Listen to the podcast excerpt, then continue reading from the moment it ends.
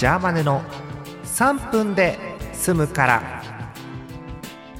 4月29日月曜日の夜です。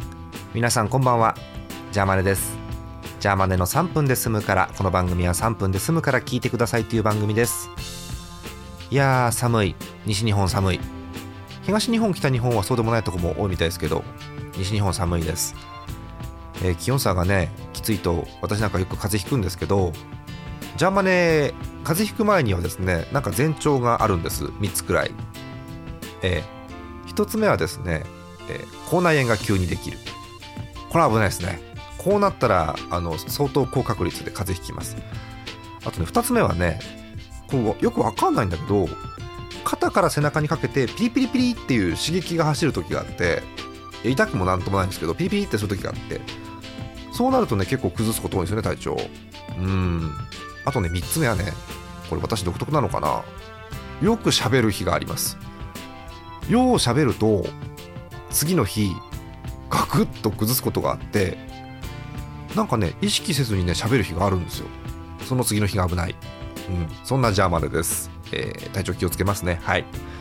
さて話変わりますがさっきツイッター見ててえイオシスの公式さんがですねえイオシスミュージックっていう YouTube チャンネルあのイオシスミュージックで10文字で調べれば出ると思うんですけどアルファベット、うん、そこにあの昔の CD をわーっとアップしてるんです。皆さん聴けるように、えでえっとドナドナひっくり返っちゃった。見て。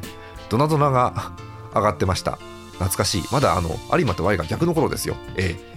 あのーそれが上がってるのを見て懐かしいなと思いながら。こんなん作ったっけなと思いながら聞いたわけですけど、えーそのついでですから少し話しましょうか。えっと IO63 えー63番という CD 番号なんですけどファミコン CD デラックスっていう CD があります。